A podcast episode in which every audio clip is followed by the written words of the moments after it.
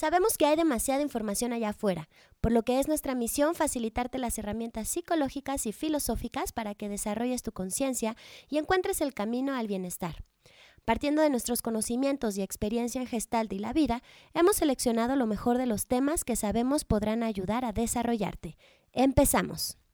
Agradecemos a Universidad Gestalt el apoyo facilitando sus instalaciones para el desarrollo de este podcast que sale cada martes de carnitas. Universidad Gestalt es una institución especializada en combinar la educación emocional con el desarrollo óptimo profesional.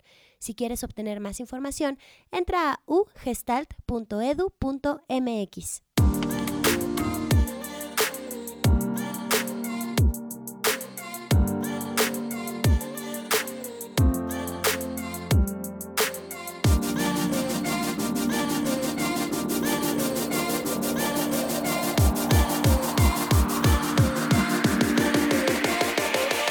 Hola, ¿qué tal? Esto es Tacos de Sesos. Nutriendo tu cabezota. ¿Cómo están? Yo soy Lorena Soberanes. Y yo, Adrián Salama. Y creo que el tema de hoy, Lore. No, de- no, no. A ver, es que estás hablando muy, muy despacio. ¿Crees? Sí. Sí me escuchas despacio. Yo me escucho bien. No, no, estás hablando despacio. ¿Y si hablara un poco más rápido? No, ¿Funcionaría? ya estás hablando demasiado rápido. Madre mía, qué horror. O sea, no, no hay forma que yo te convenza de que esto, esto estoy haciéndolo bien, ¿verdad? Eh, no, sí, claro que lo puedes hacer bien, solo si lo haces como yo digo, lo vas a Exacto. hacer bien. Porque, bueno, te voy a dar permiso de que seas tú el que diga el tema de hoy. Ay, muchas gracias. Pero hazlo bien. ok, lo voy a intentar. El tema de hoy es el control. Lo hiciste bien. No, es que, es que me, me he esforzado por ser un buen comunicólogo. ¿Sabes qué chistoso? Eh, hace poco estuvimos, eh, estuvimos Lore y yo en una reunión festejando un gran amigo suyo, un gran productor para mí. este, para que ahí lo busquen. Lore ya les dirá este, cómo buscarlo, porque creo que se llama Light and Sound o Light and Shadow. Less is more. Less is more. Sale, ven, ven como ni siquiera. O sea, yo lo conozco como Servando, ¿no? Pero su nombre artístico es Less is More.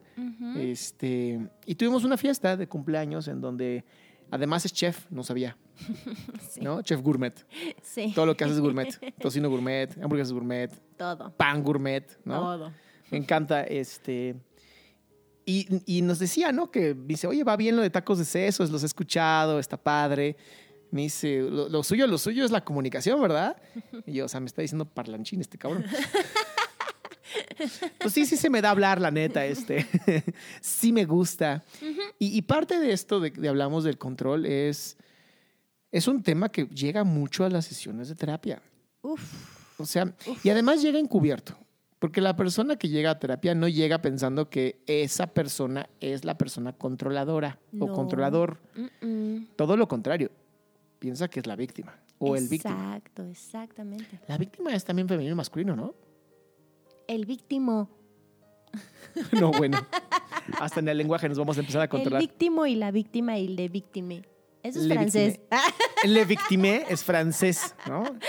Por si lo quieren tomar por ahí. No, creo que la víctima se considera masculino y femenino. Sí. Ya, si no, algún abogado por ahí nos dirá. Pero bueno, parte de es en la terapia eh, se da mucho el control eh, inconsciente. El control en donde Lore y yo tenemos una técnica que es el ciclo de la experiencia, en donde vamos poniendo, ya sabes, puntitos ahí en el ciclo y vamos viendo en dónde estás. Y es mucho más fácil para nosotros sacarte de este ciclo eh, sin fin de frustración constante con un trabajo terapéutico. Claro, eh, porque el control es una, lo que llamamos en Gestalt es una conducta manipulativa. Es decir, es una forma neurótica de relacionarse con lo otro, ¿no? Lo otro siendo todo eso que no eres tú, es lo otro. Exacto, para que no te confundas si es persona o cosa o situación o lo que sea, el control se puede dar en cualquier momento de tu vida. Así es, y entonces el control, una persona que necesita controlar, bueno, ha pasado muchas cosas en su vida, eh, muchas situaciones, no, no queremos como generalizar o ser eh, como deterministas, lo que sí es que casi todas las personas que, que son controladoras, bueno, que somos, porque la verdad es que yo también me considero bastante controladora, una controladora y medio trabajada, ¿verdad? Exacto. Funcional. funcional. Eh, pues son personas que tienen una idea clara sobre lo que lo otro, ahorita si quieres tú me ayudas con un ejemplo, ¿no? Va. Sobre lo que lo otro tiene que ser o debería ser o podría ser para ser feliz, ¿no? Que aquí me voy a meter con los papás y las mamás. Por ejemplo. Por ejemplo. Que papá y mamá, o papá solo o mamá sola, no permitan el sano desarrollo de los squinkles o las squinklas. eh, genera eh, una sensación de abuso dentro del menor o la menor. Freud decía que a toda situación que vivamos nosotros pasivamente, pues la vamos a actuar activamente. ¿A qué se refería Freud con esto? Digamos que yo como niño, voy a hablar de mí, no me gustaba comer. No era mi caso, pero voy a hablar de mí como si fuera mi caso. Y entonces mi mamá o mi papá estaban encima de mí todo el tiempo. Come, traga, haz, pon, die, ya sabes. Y yo odiaba eso, ¿no? Entonces pasivamente lo sufría. Ujú. Y entonces ahora que yo tengo squinkles, ¿no? Me toca hacerles lo mismo. Claro, Y entonces soy controlador. claro. Y entonces en alguno de mis casos, y este sí es un caso en serio, eh, mi, mi vástago, Ujú. para que no tenga ni hombre ni mujer, odia el huevo. Literal lo odia. ¿Y qué crees que le doy de comer una vez por semana? Huevo. Pues sí. Tengo que ser honesto, la neta es que sí, o sea, una vez por semana tiene que comerlo. ¿Por qué? Porque es sano, simplemente por eso. Y porque si fuera por mis vástagos, comerían dulce todo el día. Claro. O sea, hay, hay que hacer algo como paternidad, que es una paternidad responsable, pero no limitativa. Y eso evitaría la sensación de pérdida de control en tanta gente que hoy la busca, ¿no? Y la busca con tantas dificultades y con tanto dolor para sentir que algo está haciendo bien. Claro, porque, o sea, esto que tú mencionas, Adri, es como, hay una línea muy delgada, ¿no? Que divide el soy padre, soy responsable, bueno, en tu caso padre, pero también las madres, eh, soy responsable de este niño, de esta niña, que de su educación, de su nutrición, de su salud, de todo. Y entonces hay una línea súper delgada que divide el es mi responsabilidad y el tiene que hacerlo porque soy su madre, porque soy su padre y tiene que hacerlo porque yo lo digo, ¿no? Creo que ahí eh, las personas que somos controladoras definitivamente vamos a tener un reto con hijos y en cualquier otro aspecto de nuestras vidas, porque con los hijos es, digamos que socialmente más aceptado Sí, claro. y en la cultura que vivimos. Sin embargo, la persona controladora va a tratar de controlar todo, todo lo que no sea esa persona. Entonces eso es lo que está bien cañón, porque si tú estás en el trabajo, si tú estás en una relación de pareja, si tú estás eh, con tus amistades, no depende de las amistades, no depende de la pareja y no depende del trabajo que tú te sientas suficientemente segura o seguro para no ejercer control.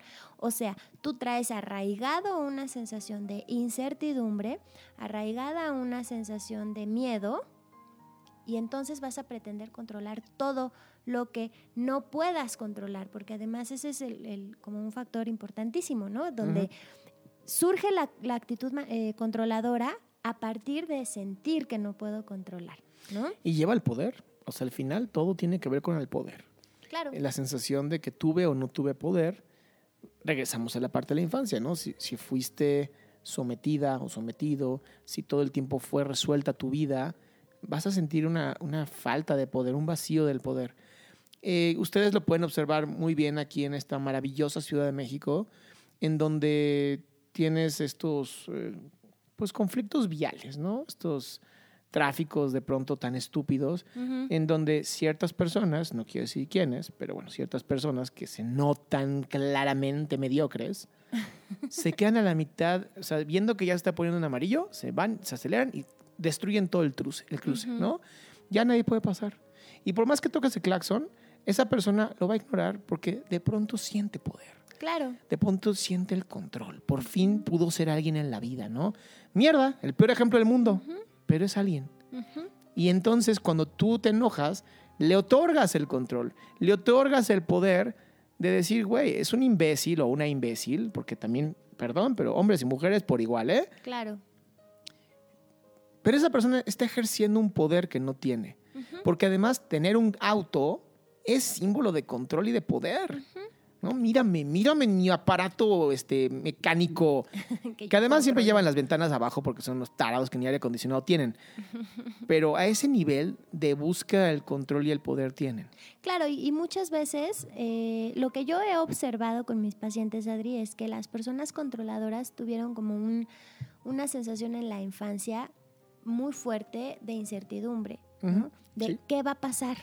Sí, sí, sí. ¿no? En el aspecto que sea o, o en el contexto que sea o de la forma que haya sido, pero en, hay, un, hay una sensación constante eh, que se repetía una y otra y otra y otra vez de algo malo va a pasar o algo va a pasar o no sé qué va a pasar. Por pero, ejemplo, pero, chica, antes de que des el ejemplo, ajá, es bien importante lo que estás diciendo y me encantaría que escucha, ahora sí que esto te lo grabes, pero si un- una persona en la infancia, un niño o niña, tiene esta angustia de qué va a ocurrir, ya no está viviéndolo aquí y ahora, lo cual habla de una inocencia interrumpida. Algo se interrumpió y normalmente fue un trauma. El trauma genera una interrupción dentro del yo. Al haber una interrupción, el yo queda con un ciclo abierto que tiene que estar trabajándose constantemente para intentar volver a cerrar ese trauma. Desgraciadamente, como entes pequeños, no tenemos las capacidades ni las herramientas yoicas para hacer algo así. Si tú fuiste una de estas víctimas, una de estas personas que fue traumada, la única solución se llama terapia. claro. No hay otra solución, lo siento. No, me encantaría darte esta fórmula mágica o esta pastilla mágica que puedes ir a comprar a la farmacia, pero no existe. Claro, porque para un niño chiquito, una niña chiquita, no saber qué va a pasar es algo verdaderamente terrible. Desgraciadamente, porque fue interrumpida su infancia, porque te prometo que ciertas personitas que viven en mi casa no tienen ni pinche idea. Sí, no saben qué va a pasar. Ni les importa, esa- ¿eh? Sí, exacto. Tener esa conciencia de algo malo puede pasar Sí, exacto. viene de una situación traumática y genera verdaderas heridas, o sea, eh, heridas súper profundas y súper arraigadas, ¿no? Si tuviste un papá o una mamá alcohólica que llegaba y si estaba alcoholizado o, alco- o alcoholizada no sabías qué iba a pasar, si tu mamá o tu papá sufrió una depresión terrible y entonces no salía de su casa, digo, de su habitación, O de su casa. o de su casa o de su habitación, no se paraba de la cama y no sabías qué ibas a comer, si, ¿no? Hay muchos, muchísimos ejemplos, si te dejaban en la escuela, ¿no? Si no pasaban ah, por ti, sí. para los niños es una, es una cosa bien terrible, ¿no? Que ahí sí, la verdad, no fue responsabilidad de mi madre, pero una vez me dejaron en la escuela. Porque Sí, la, la ronda, la mujer de la ronda, se olvidó de mí. Y yo así como de, oye, anda ya, o sea... Y es algo que obviamente ya perdoné, ya trabajé, pero sí quiero que quede claro, escucha que el trauma es todo aquello que tú querías que pasara y no pasó, o que tú no querías que pasara y sí pasó. Eso es la definición de un trauma. Que puede ser desde la cosa más chiquita como se olvidaron de ti y una hora después vinieron por ti, Ajá. que tampoco es tan grave, ¿no? Dependiendo como niño cómo lo hayas vivido, ¿no? Claro. O algo tan terrible como si se olvidaron de ti, cerraron la escuela y ahí te quedaste hasta que llamaste a, no sé, el 080, no con en qué época vivíamos ya. Pero bueno, este, tuvieron que ir a rescatarte, ¿no?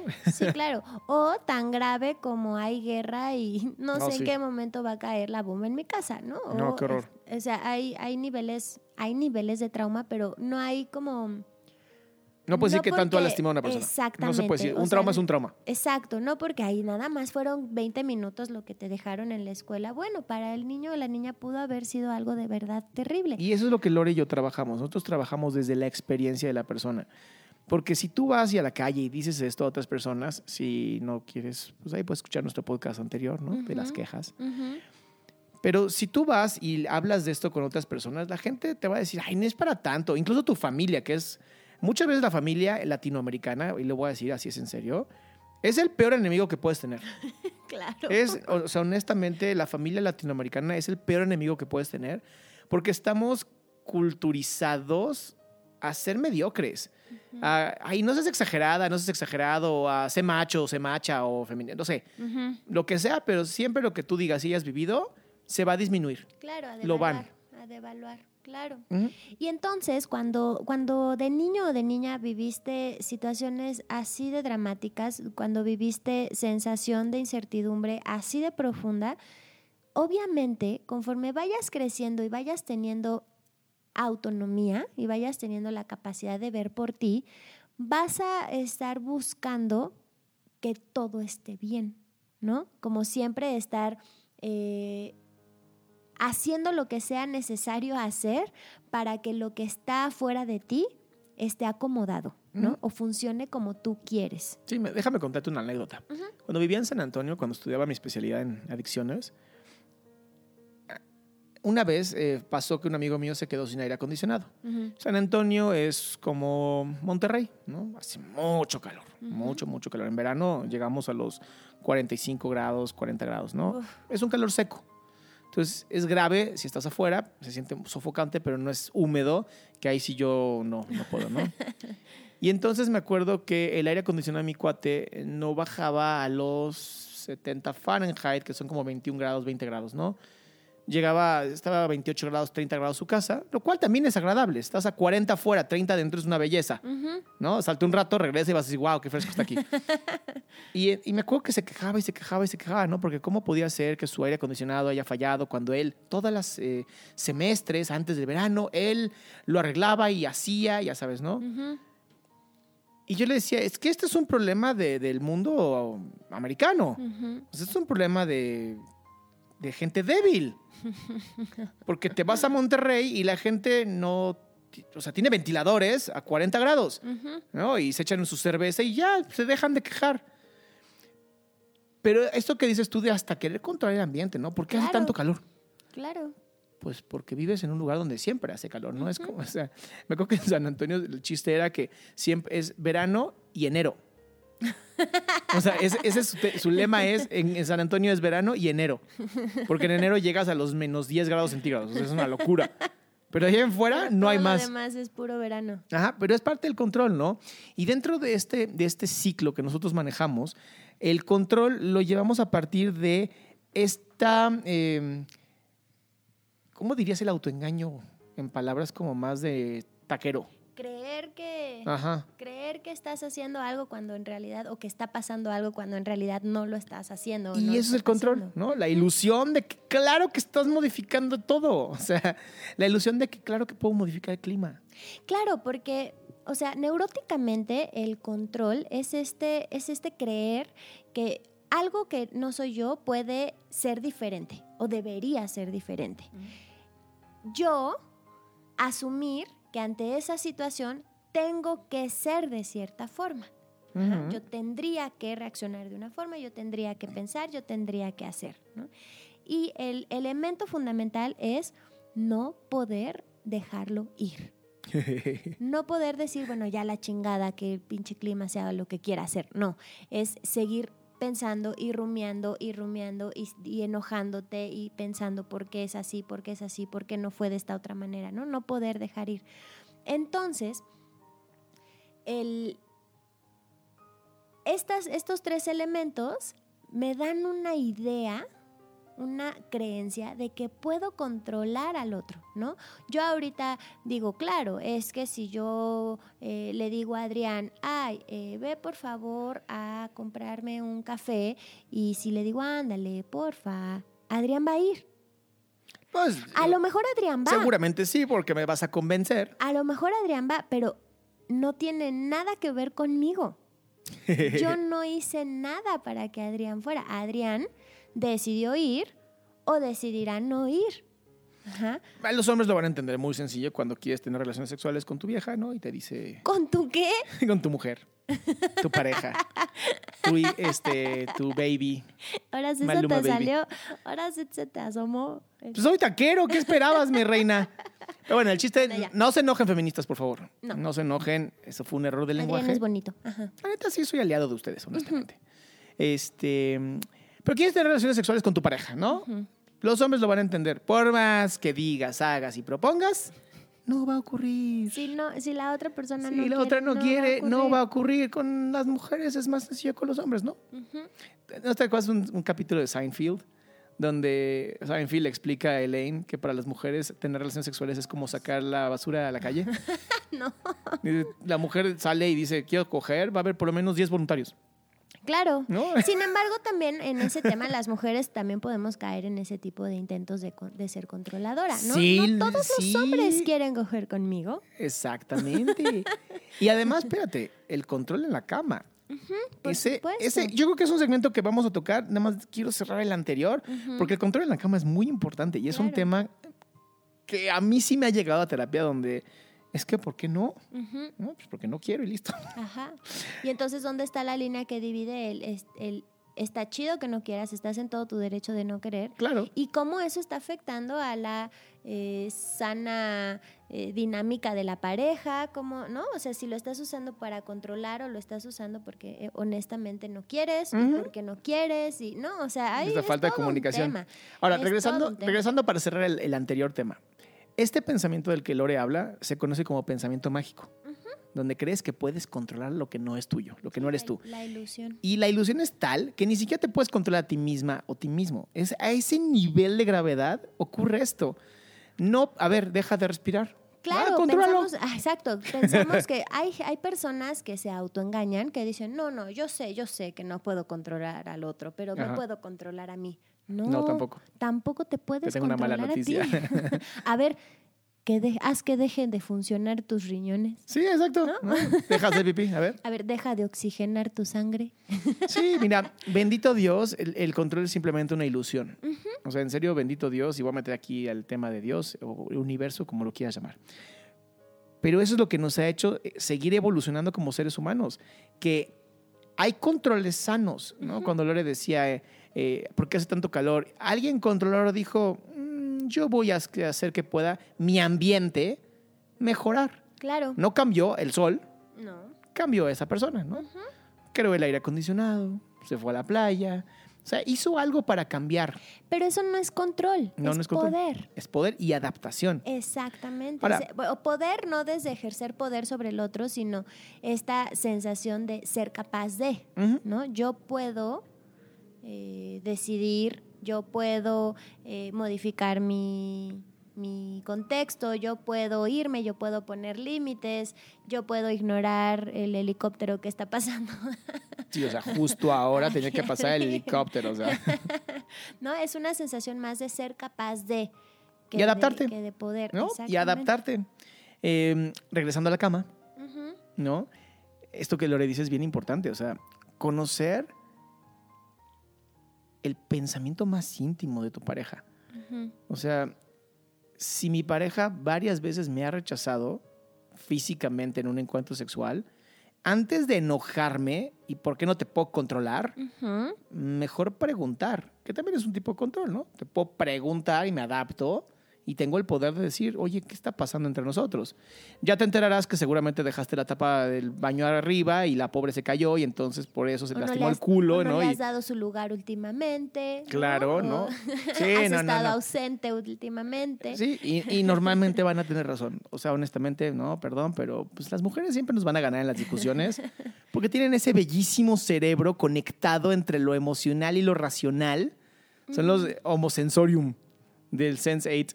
Oh my God, sí es cierto. Sí, es cierto, o sea, están conectadas, ¿no? Entonces, Ajá. antes de enojarte, mejor pregunta. Claro, No, pregunta que, a ver, mi amor, ya, ¿qué hice mal? claro, porque, y creo que esto también pasa de mujeres hacia hombres, ¿no? Culturalmente tenemos la, la hay más apertura, ¿no? Sobre que las mujeres no, no quieran tener relaciones sexuales, pero hay Pero también muchos los hombres. que tampoco. También hay muchos hombres que Hay no. muchos hombres que o no se sienten cómodos o también puede ser que lo utilicen como una forma de controlar a la pareja, ¿no? O que algo está pasando con ellos a nivel emocional o a nivel físico que pues se ve manifestado en eh, lo sexual, en su, en su energía sexual. Que es poder, ¿eh? Es poder. En House of Cards, si en algún momento tienden a verla, aunque se enojen con Kevin Spacey por las idioteces que hizo, en House of Cards hay una parte, una frase muy importante de, de los escritores de esta serie que dice, todo en la vida es sexo. Todo en la vida, todo, todo, la publicidad, la política, todo es sexo. Menos el sexo. Menos el sexo. sí. El sexo es poder. Exactamente, está buenísimo. Es la frase. Y, pero está feo. Pero es real. Pero está feo. Bueno, pues sí, que. ¿Y? o sea, los tacos de carnitas no van a ser siempre buenos, ¿verdad? Para todos tiene que ser así. O sea, no porque sea así, tiene que seguir siendo así. Ah, no, no, no. Y, me refiero a esta parte desde el control. Porque en una relación de pareja, el sexo es por amor. O sea, me ha pasado en, psicoterapia que, llegan algunas personas del sexo femenino y me dicen el no querer tener relaciones sexuales, no por la persona, porque ellas no se sienten físicamente atractivas. Ajá. ¿No? Y, y, por más que yo les, les intento como llenar esta parte racional donde les digo, te lo juro, te lo juro, que estés como estés, tu hombre va a querer tener sexo contigo. O sea, te lo juro, porque es desde el amor. Claro.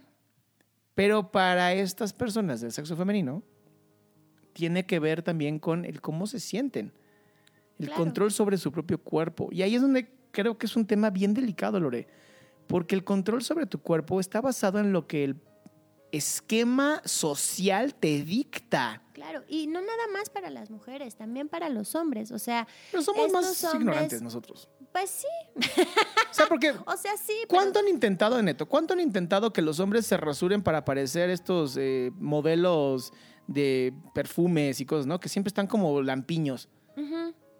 O sea, cremas y cosas y la neta, la neta. Pero creo que la, pero creo que la presión no es ejercida ahí creo que la presión es ejercida por los, por, desde otro, o sea, iba a decir por los mismos hombres, pero no nada más, o sea, por los mismos hombres de, ay, ¿a poco no te la quieres coger? No, no quiero, ay, ¿eres puto o qué? ¿No?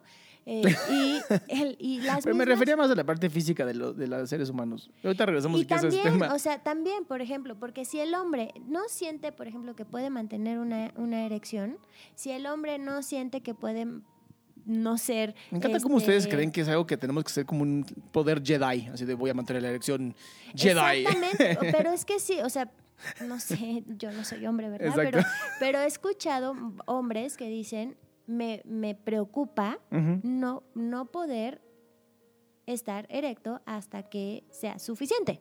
¿no? o me preocupa venirme antes, ¿no? bueno, eso, sí, eso sí es un tema.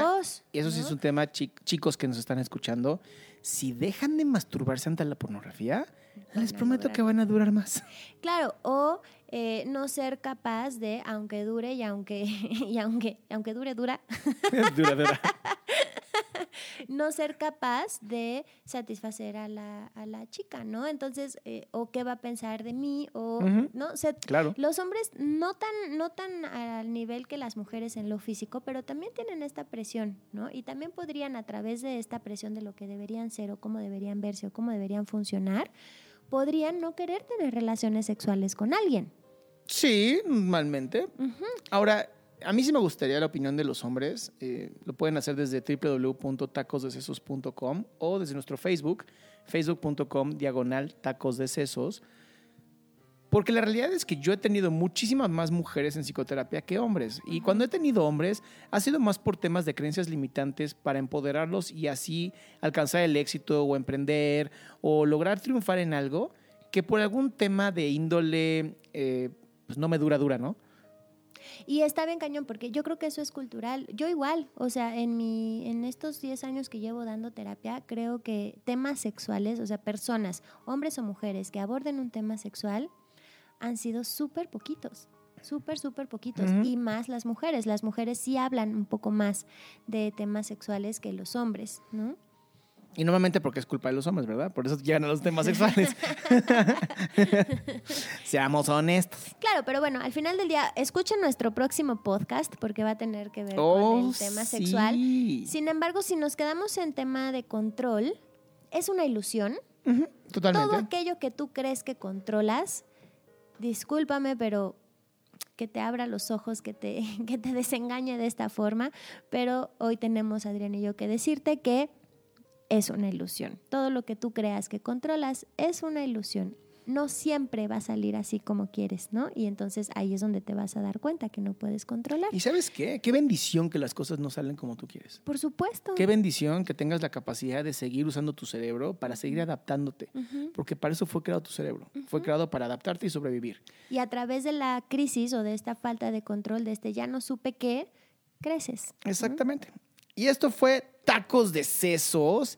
Esperamos que te haya gustado. Comparte, síguenos escuchando y los demás podcasts los puedes escuchar en www.tacosdecesos.com. Que te vaya súper bien. También ahí en la página de Tacos de Sesos podrás ver los talleres que tenemos programados para de aquí a lo que queda del año. Así es que eh, entra y observa. Oye, ¿qué, ¿qué haría yo, ¿qué haría yo sin el control de Lorena? ¿Qué haría yo? ¿Ven cómo el control también puede ser positivo cuando se lleva con responsabilidad? Pues bueno, ten una linda noche, madrugada, día o lo que sea. Adiós.